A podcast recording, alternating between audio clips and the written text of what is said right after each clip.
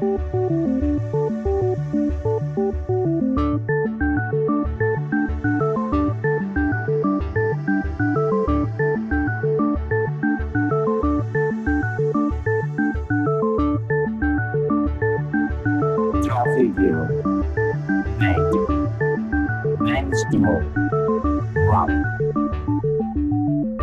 tal amigos y amigas del software libre? Abrimos aquí una edición especial de Compilando Podcast cuando alcanzamos la entrega número 16. En la edición de hoy haremos un repaso sonoro de lo que vivimos los pasados días 19 y 20 de octubre en la ciudad de la cultura de Santiago de Compostela, donde tuvimos la oportunidad de compartir dos fructíferas jornadas sobre las tecnologías abiertas en la industria y el empleo, junto a algunos de los mayores expertos en software y hardware libre. Igualmente tuvimos la fortuna de compartir unos buenos momentos de podcasting junto a Jorge Lama, Bárbara Román y José Manuel Sendín, que han puesto en marcha recientemente un interesantísimo podcast sobre aspectos legales en el software libre y tecnologías abiertas que os invitamos a seguir por su calidad e interés. Con estos compañeros cruzamos entrevistas para este y para su podcast que aquí os compartiremos en la segunda parte de esta entrega a modo de crossover.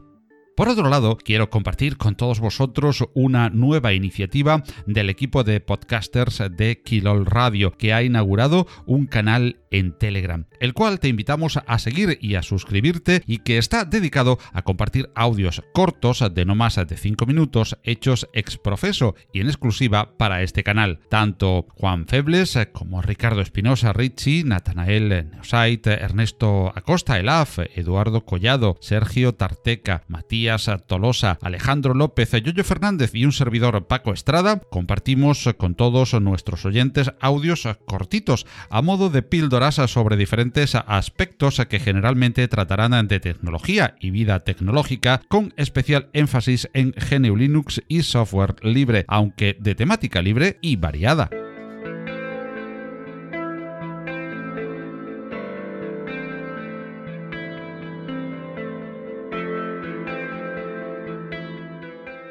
Igualmente, el equipo de Kilo Radio ha retomado su actividad coral, realizando nuevos podcasts colaborativos que podrás encontrar en el relanzamiento de su propio canal en Evox y la creación de otro nuevo en Spreaker, bajo los auspicios del maestro Yoyo Fernández. Podcast sobre la temática tecnológica, que es hilo conductor del grupo y que llevábamos sin publicar tiempo atrás. Es intención y deseo del team de Kilo Radio hacer una publicación aproximadamente mensual de este tipo de audios colaborativos que se complementarán, como ya decimos, con el canal de audios breves que se ha inaugurado en Telegram. Y después de estas novedades y con todo el código ya escrito, pasamos a compilar una nueva edición, si nos acompañas, de Compilando Podcast.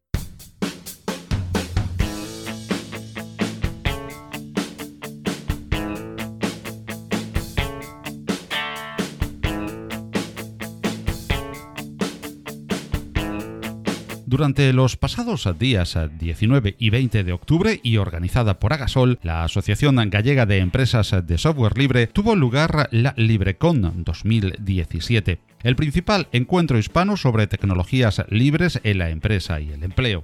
Esta edición tuvo lugar en Santiago de Compostela, en esa alternancia que en los últimos años se tiene este evento entre Euskadi y Galicia, bajo los auspicios de ESLE y Agasol, según la sede que le acoja anualmente. Un excelente punto de encuentro entre profesionales del sector, empresarios, asociaciones, desarrolladores técnicos y amantes del hardware y software abiertos y libres que se ha repartido en esta edición del 2017 en dos jornadas llenas de instructivas ponencias en tres salas, cuyos nombres ya eran toda una declaración de intenciones, Ritchie, Lovelace y Turing. El programa, centrado en la industria 4.0 y el sector primario en relación con las tecnologías libres, contó componentes destacados que hizo difícil para muchos de nosotros saber a qué conferencias acudir, dado el alto interés de todas ellas. Destacar alguna de las ponencias de la LibreCon sería equivalente a mostrar todo el programa, pues de todas ellas podríamos extraer jugosos e interesantes momentos. Sirvan pues a modo de ejemplo algunas de las intervenciones que ofrecemos en esta edición de Compilando Podcast. Contra el trabajo infantil, escuelas y maestros. Contra la falta de agua potable, pozos y fuentes. Contra el hambre y la exclusión, justicia y solidaridad.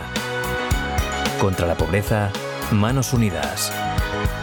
Hazte socio o haz un donativo en el 902 40 0707 o en manosunidas.org.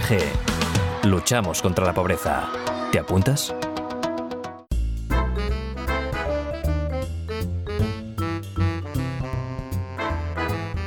Sin duda, una de las esperadas conferencias de la primera mañana fue la de Yaiza Rubio, una de las voces más autorizadas en el mundo hacker en español, que trabaja junto a Chema Alonso con todo el equipo de Eleven Paths para Telefónica. Yaiza se ha convertido en referente de las nuevas generaciones hacker y ha sido la primera española en participar en dos de los eventos de culto en el mundo hack y de ciberseguridad, como son la DEFCON y Black Hack de Las Vegas. Yaiza nos ilustró sobre blockchain y criptomoneda. Y es un poco la filosofía, la filosofía esta que os quiero transmitir. Nosotros durante toda nuestra historia como sociedad eh, hemos estado, desde que nos configuramos como sociedad, eh, hemos estado confiando poco a poco, cada vez que habíamos ido creciendo, hemos estado eh, confiando en, en, instituciones como puedan ser gobiernos, empresas o, lo que fuera, eh, para delegar de alguna manera pues cómo gobernarnos, ¿no? Y, en función de cómo han ellos han gestionado esa confianza con respecto a nosotros, tener en cuenta que yo vengo del mundo de la seguridad y tenemos muy, reciente todo lo que ha pasado con la NSA y, entonces eh, yo he entendido también el discurso anterior de la competitividad del software libre, pero también otra de las cosas y otra de las eh, virtudes que ofrece este sistema es tener un código abierto en el que cualquier persona puede estudiarlo, puede mejorarlo, puede evolucionarlo y puede distribuirlo. Y eso evita pues, los problemas que hemos tenido a día de hoy con el tema de la seguridad. ¿no? Y otra de los, evidentemente, otra de las, eh, de las funcionalidades, una de las tecnologías basadas en, software libre que a día de hoy nos estamos dando es eh, blockchain. Y blockchain, una de las, una de las eh, fundamentales, una de las atribuciones fundamentales es para reducir esa incertidumbre que a día de hoy tenemos y hemos delegado anteriormente a otras instituciones como puedan ser gobiernos o, instituciones como bancos o, corporaciones. Nosotros, por ejemplo, también como empresa, como Telefónica, eh, nuestro presidente lo ha entendido muy bien. O sea, eh, hemos tenido que evolucionar como empresa en la que, de alguna manera, a lo mejor nuestros usuarios han, evolucionado a desconfiar un poco sobre lo que nosotros estamos haciendo con su información y se está trabajando mucho en ofrecer a nuestros usuarios esa capacidad de que sean ellos mismos los propietarios de su información. Y una de las soluciones para, eh, no digo que Telefónica lo vaya a hacer, pero que sí que aplicaría sería la implementación de, de blockchain a todo ese sistema. ¿no?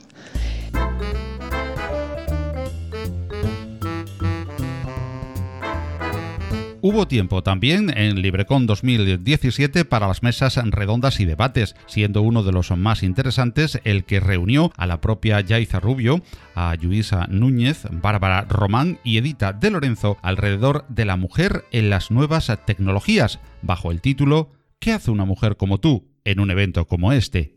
Y bueno, es un poco... Nosotras sí, entonces.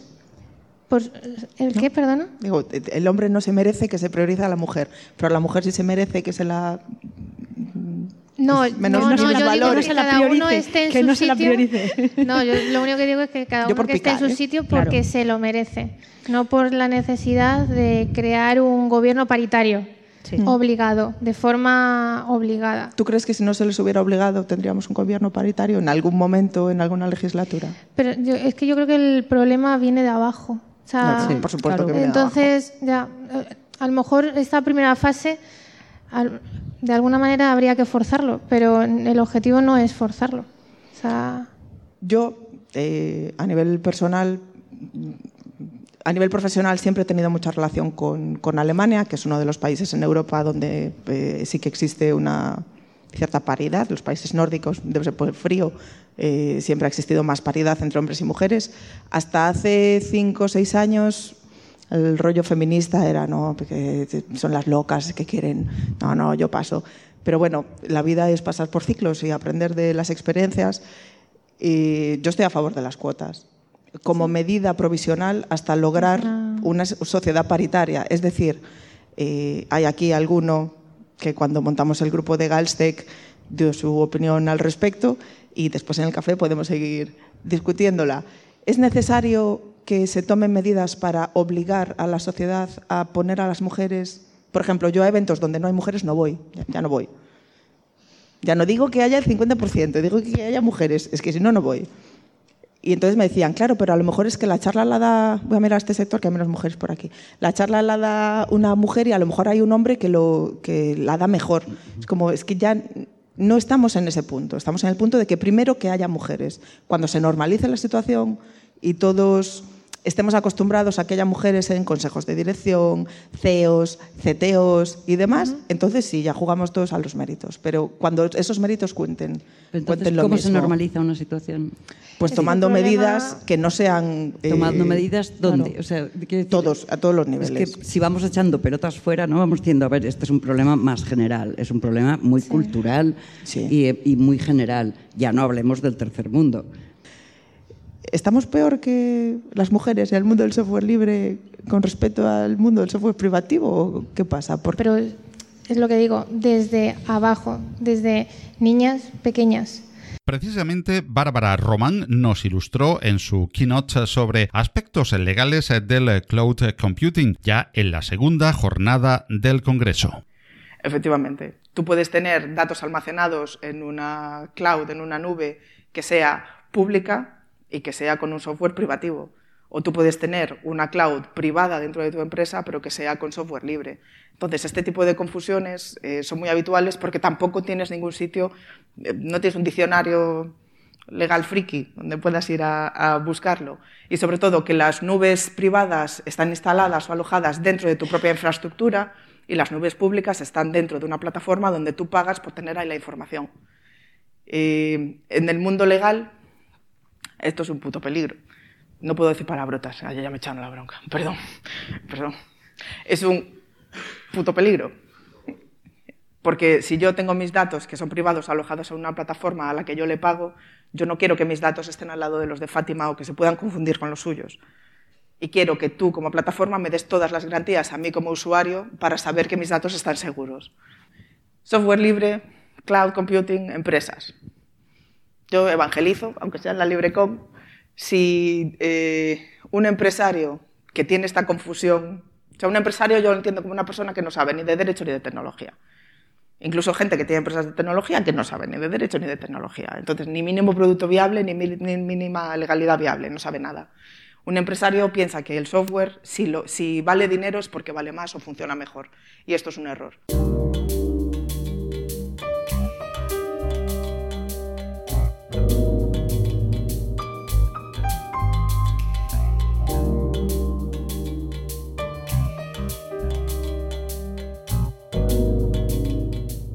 En esta segunda jornada tuvimos de nuevo los tres tracks del evento a pleno rendimiento y recibimos, por ejemplo, interesantes nuevas de lo último que nos prepara la prestigiosa marca española Slimbook sobre portátiles con GNU Linux preinstalado. La charla central del viernes 20 la protagonizó el flamante ganador de uno de los premios O'Reilly 2017, el más prestigioso galardón internacional del software libre, que algunos llaman el Nobel de las tecnologías libres. Nos referimos, como no, a Juan González Gómez, más conocido como Obi-Juan. Obi-Juan es el mayor exponente de habla hispana en el mundo maker y referente internacional en el hardware y la robótica libres. Tendremos además el honor de tener a Obi Juan en la próxima edición de Compilando Podcast, donde conoceremos más de todas sus impresionantes aportaciones al mundo del conocimiento libre y, como no, de su última frontera en investigación,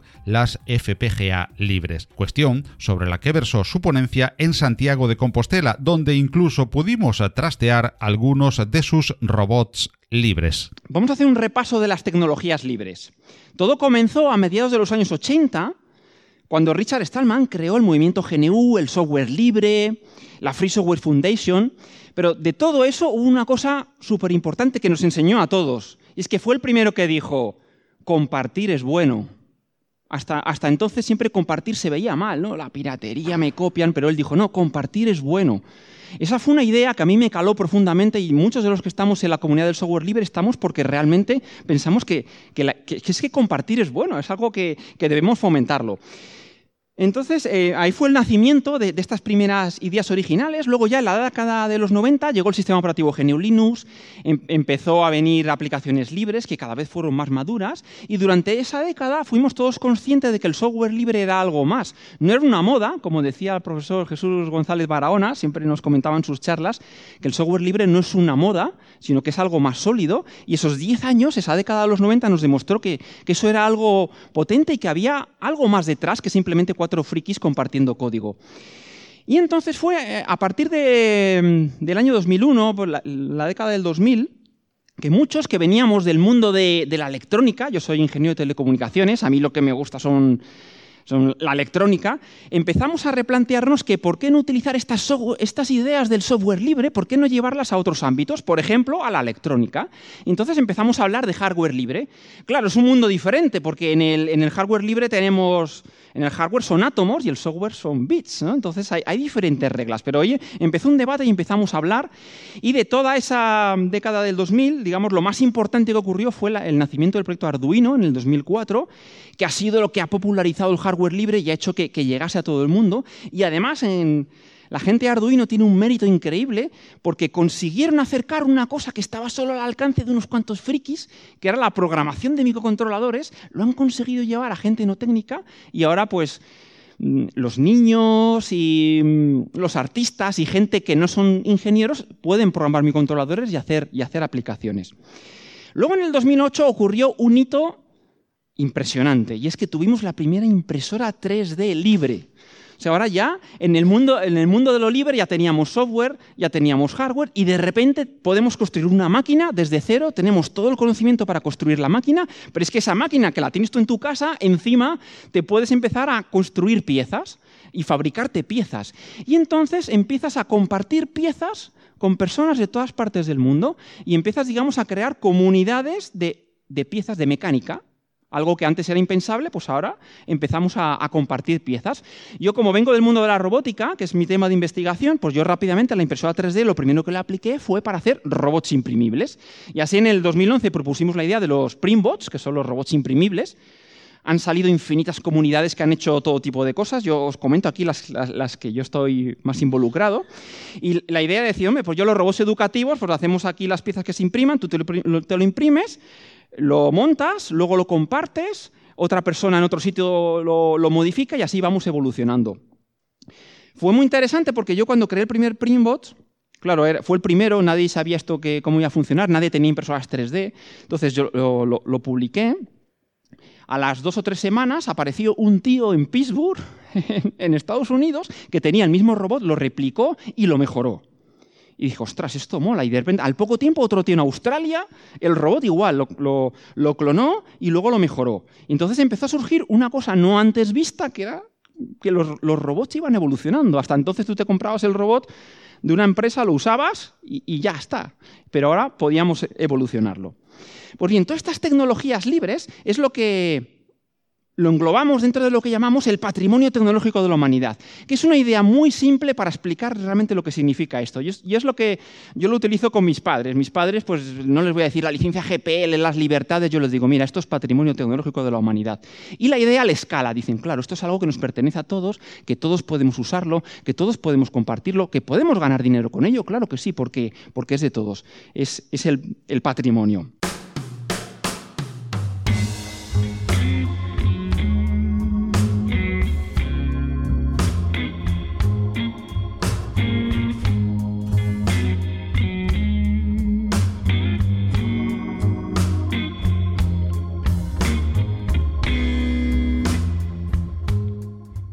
Carlos Rodríguez, presidente de Agasol como entidad organizadora, puso fin a la edición 2017 de LibreCon, donde una gran parte del tiempo también la pudimos dedicar a uno de los objetivos de este evento, el networking, una buena ocasión para saludar a viejos conocidos del mundo del software libre y conocer a nuevos e interesantes interlocutores que enriquecen con su compartir el conocimiento libre.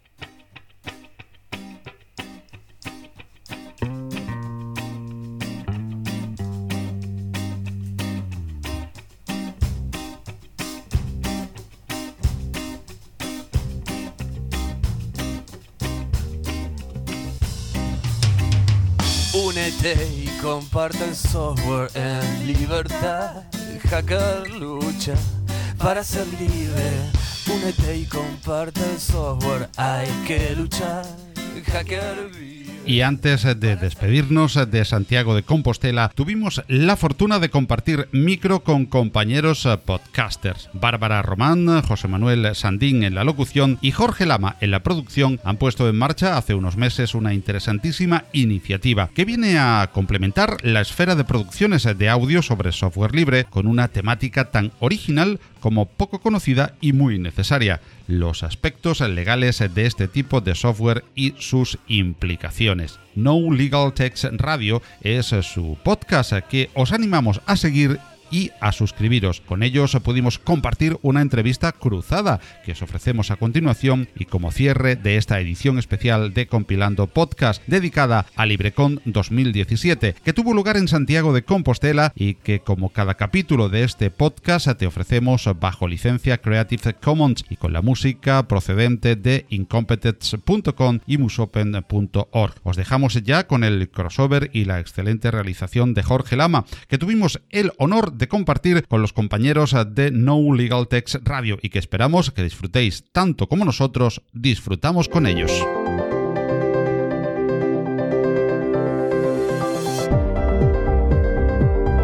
A mí la tecnología libre es algo que, que me apasiona. Y os vengo aquí a hablar de lo último que, que está ocurriendo en el mundo de los makers y de los hackers, que son las FPGAs libres.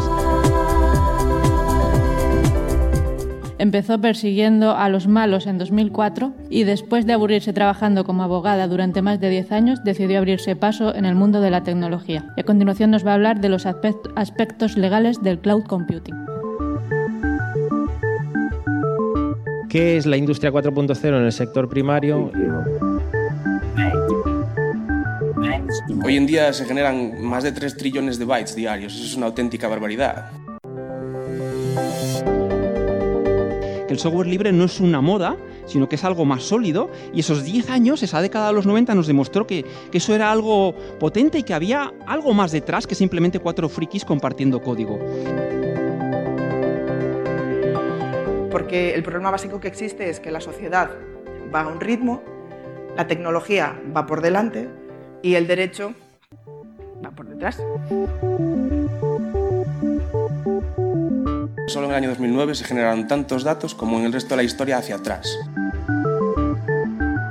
Bueno, pues eh, recién terminada LibreCon 2017 en eh, Santiago de Compostela, tenemos el placer de hablar con eh, compañeros eh, podcasters que están también no solamente, bueno, pues formando parte de la organización como ponentes, sino pues también como podcaster informándose y igual que estamos haciendo en compilando podcast de todo lo que aquí se ha cocido en las jornadas que hemos vivido junto a, Jorge Lama, el productor de No Legal Text Radio, ese podcast que, bueno, pues se lleva poquito, pero que está pegando muy fuerte dentro del mundo de los eh, podcasts eh, dedicados al software libre y a un aspecto tan especial como es eh, el aspecto legal dentro de nuestro mundo y nuestra esfera de influencias, como es el software libre y GNU Linux con Bárbara Román y con José Manuel Sendín, sus locutores y especialistas en este mundo legal dentro del software libre. Lo primero, gracias por acogernos también en Santiago. Muchísimas gracias a ti por venir a vernos. Y habéis disfrutado, supongo igual que yo, de una LibreCon estupenda, ¿verdad? Sí, la verdad es que sí, estuvo guay. A mí me gustó mucho las conversaciones y las charlas y tal. Estuvo, estuvo interesante, siempre se puede aprender, se conoce gente, bien, bien, como siempre, todos estos actos de comunidad nos encantan y siempre intentamos acudir a ellos. Bueno, ya tuvimos eh, la, ocasión de, hablar eh, con Bárbara precisamente en eh, el Maratón Linuxero sobre el por qué nació este podcast. Pero bueno, aquellos que, lo hayan, que no lo oyeran en su momento, o, o que aquellos que quieran recordarlo, ¿cómo surge la idea de un podcast sobre aspectos legales en el software libre? Pues la verdad es que primero nos dimos cuenta de que había una especie de incomunicación entre el mundo tecnológico y el mundo legal. No solo porque utilicemos diferentes idiomas, sino porque utilizamos diferentes códigos. Jaja, chiste. Nunca mejor dicho. Y por otra parte, eh, conocimos a Jorge Lama, nuestro productor, que nos ofreció la posibilidad de hacer un podcast. Y aunque al principio no lo veíamos muy claro, creemos que es una forma muy interesante de poder difundir la información, de poder contribuir a que la gente tenga más conocimiento sobre el mundo legal dentro de lo que es la tecnología, que es un ámbito muy específico, y de pasarlo bien, echar unas risas. Además, eh, profesionalmente os eh, dedicáis a, a ejercer eh, como, vamos a llamar, abogados de software libre. Sí, tenemos una consultoría y somos los dos somos abogados de profesión y nos dedicamos a asesorar tanto a las empresas de desarrollo como a desarrolladores particulares y también estamos eh, explorando la vía de intentar que los abogados exploren el mundo del software libre y los asesoramos en todo lo que necesiten. Pues eh, esa iba a ser precisamente mi siguiente pregunta. ¿Cómo se lleva el mundo del software libre, digo, como herramienta de trabajo para los abogados? ¿Hay herramientas específicas eh, para este tema, para el ambiente legal, eh, llamémosle? ¿O hay herramientas que, aunque no sean específicas, sean generales, se puedan aplicar bien al, al mundo o al día a día del desarrollo del trabajo de un abogado? Pues a ver, por partes, como ya que el destripador. Por una parte tienes a los abogados, que son un colectivo que en su mayoría vive en el siglo XIX y que se creen que un portátil es una máquina de escribir que enchufas y que tiene batería. Y por otro lado, en cuanto a herramientas, es verdad que existen herramientas que en su día a día a los propios abogados les ayudarían a hacer su trabajo, pero es que aún por encima existen herramientas específicas para ellos. Un poco más sencillitas, ¿sabes? Con los botones más grandes para que puedan usarlas. Eh, antes de la LibreCom hemos estado en Londres, en la Legal Geek, donde precisamente se han presentado herramientas de software libre por parte de un compañero nuestro, de Jorge Morey, específicas, pensadas, diseñadas y desarrolladas para abogados, para su gestión diaria, para eh, controlar esos flujos de información, porque los abogados, en la última encuesta a la que hemos tenido acceso dentro de Europa, eh, creo que era un 49% de su tiempo lo dedican a tareas administrativas. Entonces, la mayor parte de los abogados en España que trabajan solos o en despachos pequeños estarían más que agradecidos de recibir esas herramientas. ¿Cuál es el problema? La comunicación, que a ellos pues o no les llega porque no les hablas en su idioma o bueno, están muy ocupados con su vida para descubrir la rueda, no lo sé. Yo creo que también has dado con una palabra mágica y que nosotros eh, desde Compilando Podcast insistimos en el software libre y en el mundo GNU Linux, la comunicación es bastante deficiente, mucho más en un aspecto quizás más novedoso, porque primero parece que siempre en el mundo del derecho primero surge lógicamente el hecho en sí, la relación en sí y después el derecho que lo regula, ¿no? Parece que el software libre ahora es cuando se extiende a ámbitos empresariales, a ámbitos de uso más allá del, del friki o de la comunidad eh, muy endogámica, muy, muy interna y eh, ya está en la nube, ya está planteando problemas eh, legales que antes no planteaba. Es tan difícil establecer una comunicación al exterior dentro, dentro del software libre o es el propio software libre el que impide esa comunicación, la comunidad o las formas no habituales eh, de, establecer, digamos, vínculos con el exterior de- de- del software libre? Pues yo creo que hizo mucho daño la una publicidad que se hizo durante muchos años que decía que el software li- eh, libre, especialmente Linux, era solo para gente que sabía de informática, que instalar Linux que era algo complicado. Entonces eso como que caló mucho y la gente dijo, mira, yo soy un profesional, necesito que el ordenador me facilite la vida, yo simplemente doy sí a todo, instalo, todo me va bien, no tengo problemas de drivers, de incompatibilidades, entonces tiraron por la calle fácil, ¿no? Y la que te vendió la administración y las grandes corporaciones de instalar en este caso Windows en concreto o Mac o lo que sea y olvídate el resto. El otro son para informáticos y tal. Ahora hay una tendencia inversa porque se ve que no es complicado. Las distribuciones, digamos que eh, se desarrollaron con el paso del tiempo. La comunidad creó la, la instalación de instalaciones de las eh, distribuciones muy sencilla y tal. Entonces ya hay una tendencia a volver a, a que se facilite el acceso y que todo el mundo quiera eh, por lo menos probar. Nosotros siempre que hablamos con gente siempre intentamos eh, que usen software libre. Le decimos, mira, lo, lo más sencillo, ¿no? Pero que es un paso, ¿no? Mira, no, no compres eh, Office 365 o Office no sé qué, instálate eh, LibreOffice, es exactamente lo mismo, no vas a tener problemas, es fácil de utilizar. Se lo instalamos o usamos con él, se lo enseñamos y es como un primer paso, ¿no? Dicen, bueno, tampoco es tan complicado y tal. Entonces intentamos democratizarlo en el sentido de que todo el mundo vea que no hay que ser un especialista para sacarle partido y aparte ves que le sacas partido a tu ordenador y que la vida es, igual de sencilla que utilizando las, las, privativas y eso no es lo que nosotros intentamos y por la comunidad yo creo que ahora también se está utilizando una técnica buena que es abrir, eh, abrirse, hacer meetups, eh, hablar con la gente, hacer actos como este, todo tipo de, eh, de eventos que permiten que la gente lo conozca y que vea que no es una cosa de gente rara, oculta, como bajo una capucha y tal, y que bueno, que todo el mundo lo puede utilizar y que la cuestión es simplemente probarlo. Una vez que la pruebas y ves que de verdad el, mundo se puede ver de un prisma distinto desde la ventanita o desde la manzana, pues lo pruebas y nosotros evangelizamos siempre, eso como mínimo. Bueno, eh, dentro de un software privativo con unos eh, cánones muy estándares, eh, muy conocidos, muy apegados a una serie de propiedades intelectuales que ya venían dándose en las, pues en el cine, en las obras escritas, en la, música, pues más o menos empiezan a copiar prácticamente un copyright que casi todos medio entendemos y es casi universal, entre comillas, lógicamente hay sus diferencias. Llegan esta gente de Linux y esta gente del software libre y sacan la GPL1, la GPL2 la Apache, la... Eh, bueno, esto debe ser un lío legal impresionante, ¿no? Pues sí, eh, sí, no. A nivel legal, al final una licencia de software es un contrato, con lo cual no hay que hacer una ley especial para conocer cómo funciona un software, pero sí que la multitud de licencias que existen, sobre todo en el mundo libre, genera un poco de confusión. Al final, lo que tienes que decidir es qué es lo que quiero. Quiero que se use, quiero que se me reconozca, quiero que se distribuya, quiero que sea el sistema operativo que más eh, se instale en los ordenadores de mi país y en función de eso elegir la licencia. Pero muchas veces no es tan difícil entender cuál es la diferencia pues, entre las versiones 1, 2 o 3 de una misma licencia o entre dos licencias que parecen compatibles entre sí y al final no lo son. Y una pregunta que puede parecer del millón. ¿Qué es más importante, el tipo de licencia a elegir para quien desarrolla y quien pone a la venta o al servicio de la comunidad eh, el software o en vuestra experiencia como abogados o para la empresa que lo implementa en eh, su cadena productiva, llamémosle así, y que al final hace uso de ese software, ¿es más importante para el productor del software o para el eh, que lo va a usar, el tipo de licencia u otra que, se elija? Esto es como preguntar qué es más importante en una compra-venta, el comprador o el vendedor.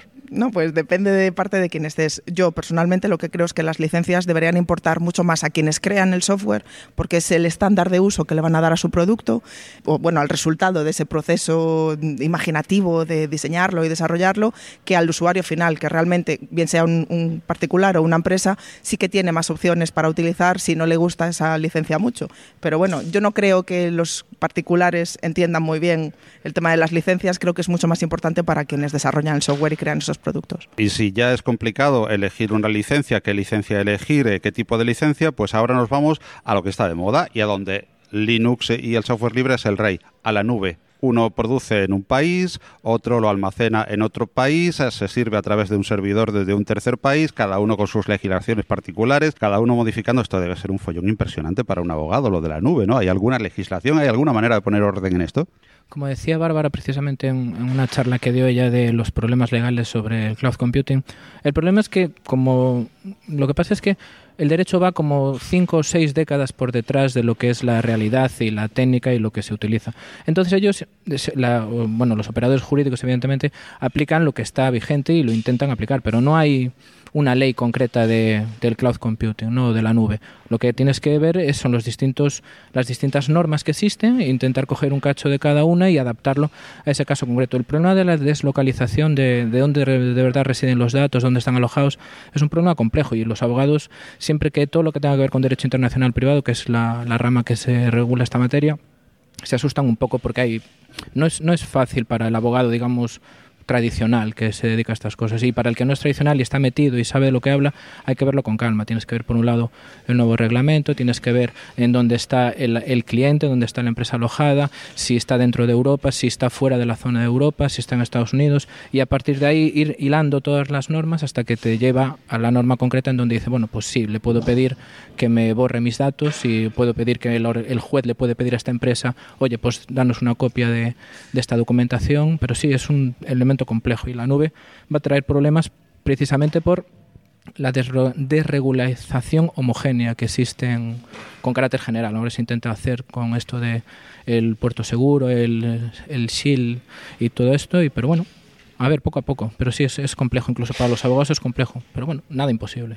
Bueno, la, teoría del safety harbor, ¿no? Que, ya parece que se, que se abandona por otras eh, nuevas teorías. A mí me ha encantado cuando Bárbara nos dibujaba la nube, lo que es para un abogado. Un montón de garabatos increíbles de muchísimos colores. ¿Realmente así lo ves? Sí, Quedaría mucho mejor diciendo, no, es algo súper sencillo. No, mentira cochina. Es, es un tema muy complejo y de hecho preparando esta charla me he dado cuenta de que resulta complejo incluso explicarlo porque bueno, yo sí conozco que hay multitud de normas y casi de memoria te puedo decir, bueno, el artículo 18 de la Constitución y el artículo 204 de la Ley y entonces me voy al artículo 8 de la Convención de Derechos Humanos de Europea, pero claro, explicarle esto a alguien que lo único que le preocupa es dónde están mis datos, qué pueden hacer con ellos, qué puedo hacer yo para protegerlos o qué hacen las empresas de cloud computing, es un tema, eh, es lioso.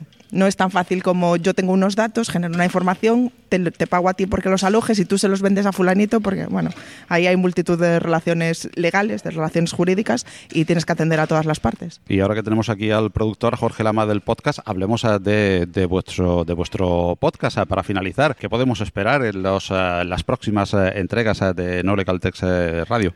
Pues vamos a hablar de distintas materias. Una que nos gusta mucho es la materia de la seguridad informática. Y bueno, estamos ahí, tenemos una idea, un plan ahí para estratégico para eh, totalmente conquistar las ondas. Pero bueno, no sé, ya lo descubriréis cuando lo escuchéis. Pero sí, por ejemplo, uno de ellos va a ser de. El, uno de los inmediatos va a ser de privacidad. O sea, los problemas de seguridad informática y todas estas cosas. El black hack, el grey hack, el white hack y todos estos malos.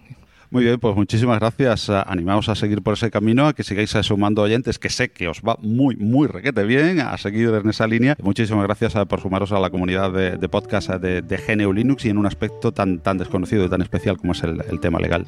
Muchísimas gracias a ti, Paco, en especial, y a toda la comunidad podcastera que nos ha dado una bienvenida más que cálida. Sí, muchas gracias tanto a ti como a todo el mundo por escucharnos y, bueno, nos seguimos oyendo, como dicen por ahí.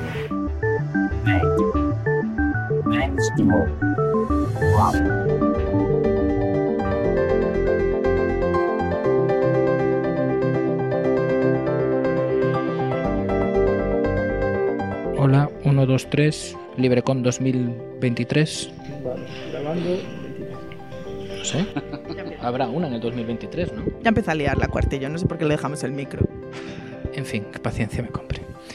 Eh, hola, estamos en la LibreCon 2017 en Santiago de Compostela. Estamos en la Ciudad de la Cultura, le están dando uso a la Ciudad de la Cultura, por fin. Y nos acompaña en este momento el gran eh, Francisco Estrada, que seguramente, si nos está escuchando, lo conoceréis, que es de Compilando Podcast, que vino desde las islas a hacernos una visita. Esperamos que te haya gustado Santiago Compostela. Hola, ¿qué tal? Hola, ¿qué tal? Pues eh, muy bien, la verdad, Santiago siempre estupenda, acogedora, y a pesar de vuestro típico shirimiri ¿no? gallego, que nos ha recibido, pues también en su salsa, ¿no? Pues eh, genial, estupendo, y la LibreCon pues ha sido una experiencia eh, inolvidable, dos oh, jornadas, dos eh, días eh, compartiendo, sobre todo, mm, buenísimas charlas con un gran nivel, muy buen ambiente y una cosa encantadora de la LibreCon, el networking, el conocer, compartir, charlar, de esas buenas intervenciones que hemos oído a todos los ponentes, el poder compartirlas luego en los pasillos, en los coffee break, en, los, en las comidas, en los almuerzos, genial, hemos, han sido una experiencia extraordinaria y enriquecedora esta LibreCon.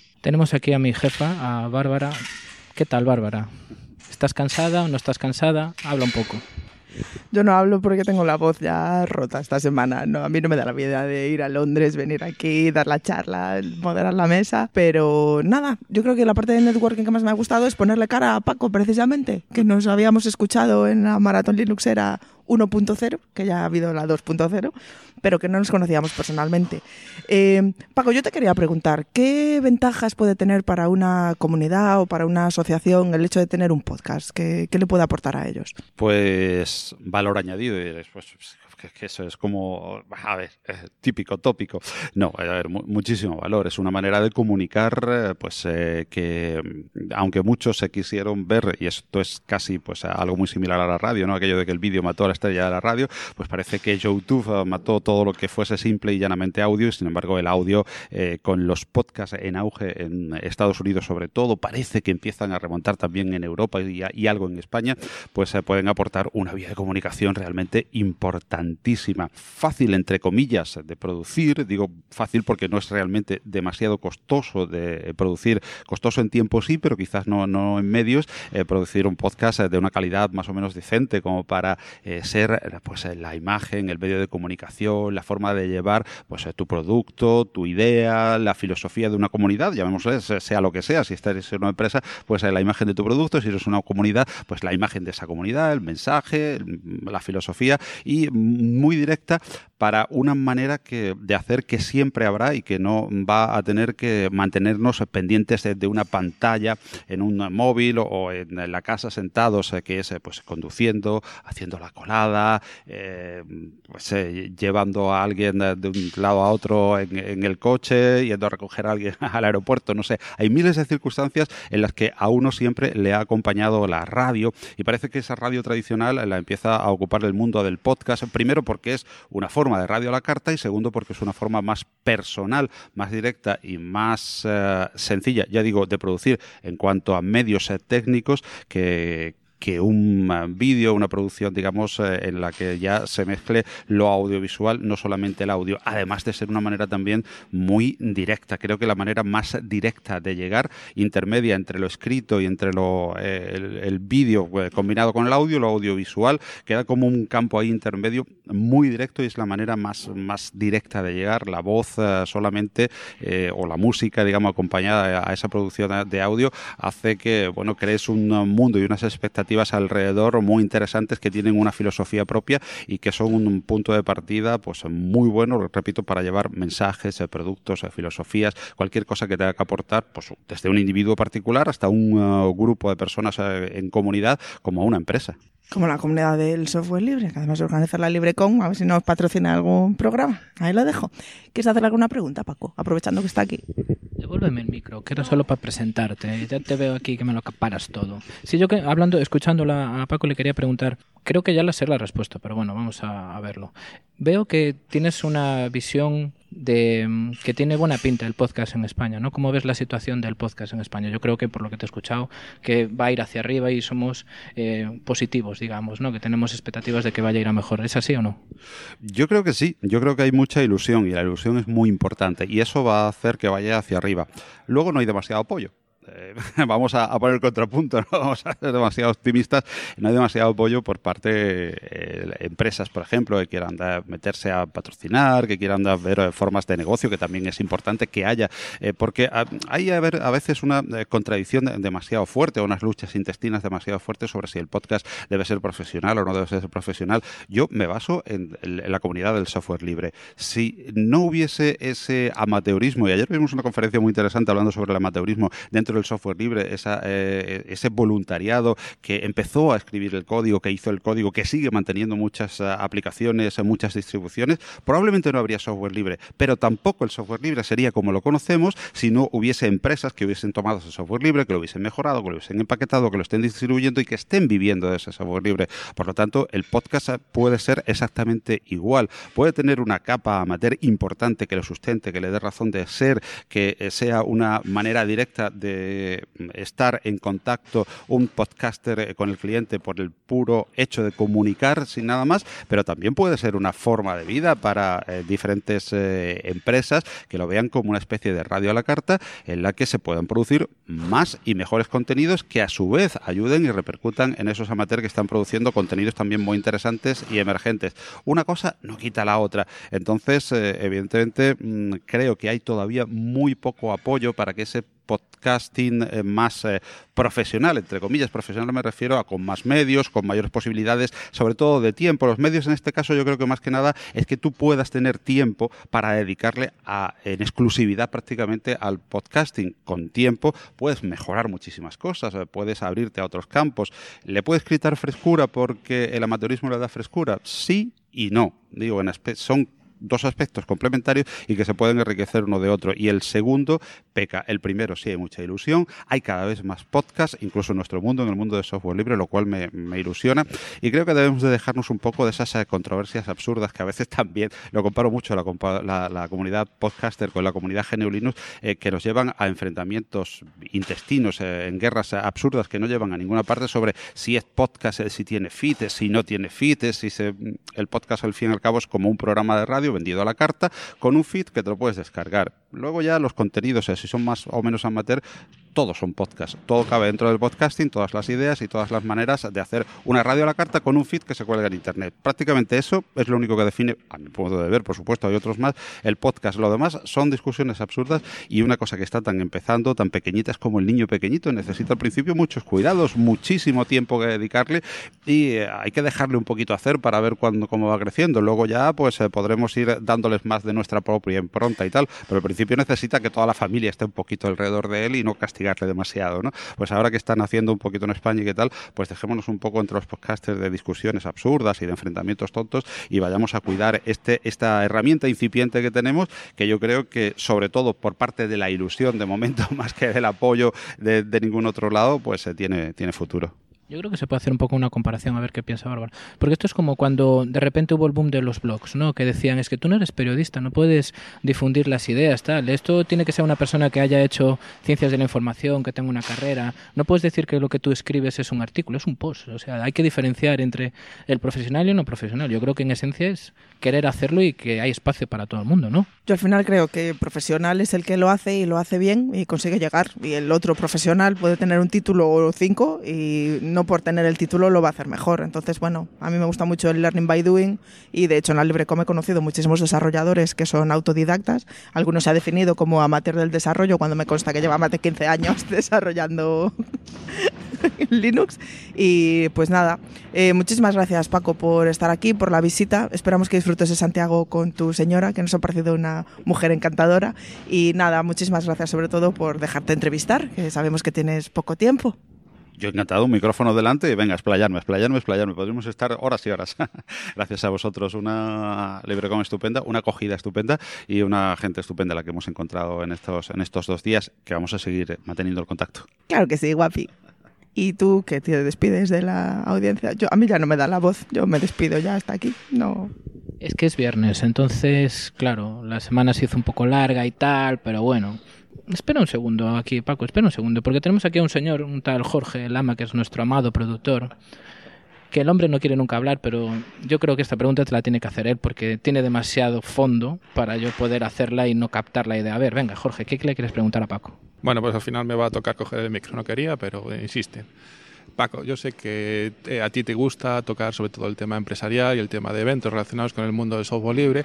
Entonces quería que me adelantaras, así en primicia, la agenda del año que viene, donde te vamos a poder ver y comentarios de qué eventos vamos a poder escuchar en tu podcast.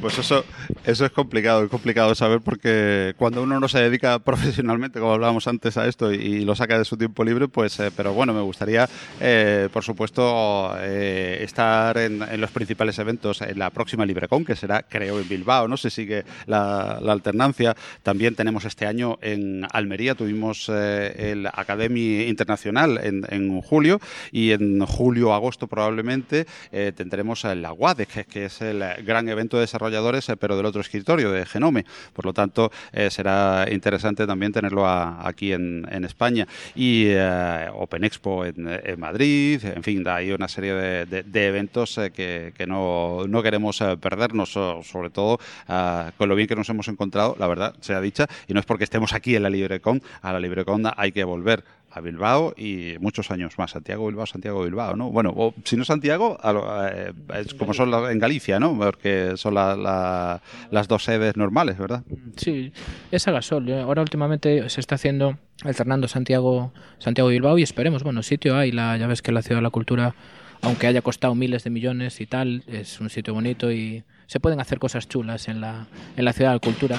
Bueno, yo si me dejáis hablar estaría hablando aquí 200 horas. si escucháis un ruido de fondo son los señores que están eh, diciendo es viernes, hay que irse y tal. Eh, el día fue largo, llevamos dos días aquí hablando y explicando el software libre y haciendo comunidad. Y bueno, simplemente pues gracias por escucharnos. De nuevo gracias a, Paco por hablar con nosotros. Escuchad eh, Compilando Podcast, que es muy interesante. Es uno de los podcasts que yo escucho con, con frecuencia y bueno, pues nos vemos en el siguiente episodio, que no sé cuándo será, pero un día de esto será. ¿Verdad, Bárbara? Venga, despide tú. Adiós.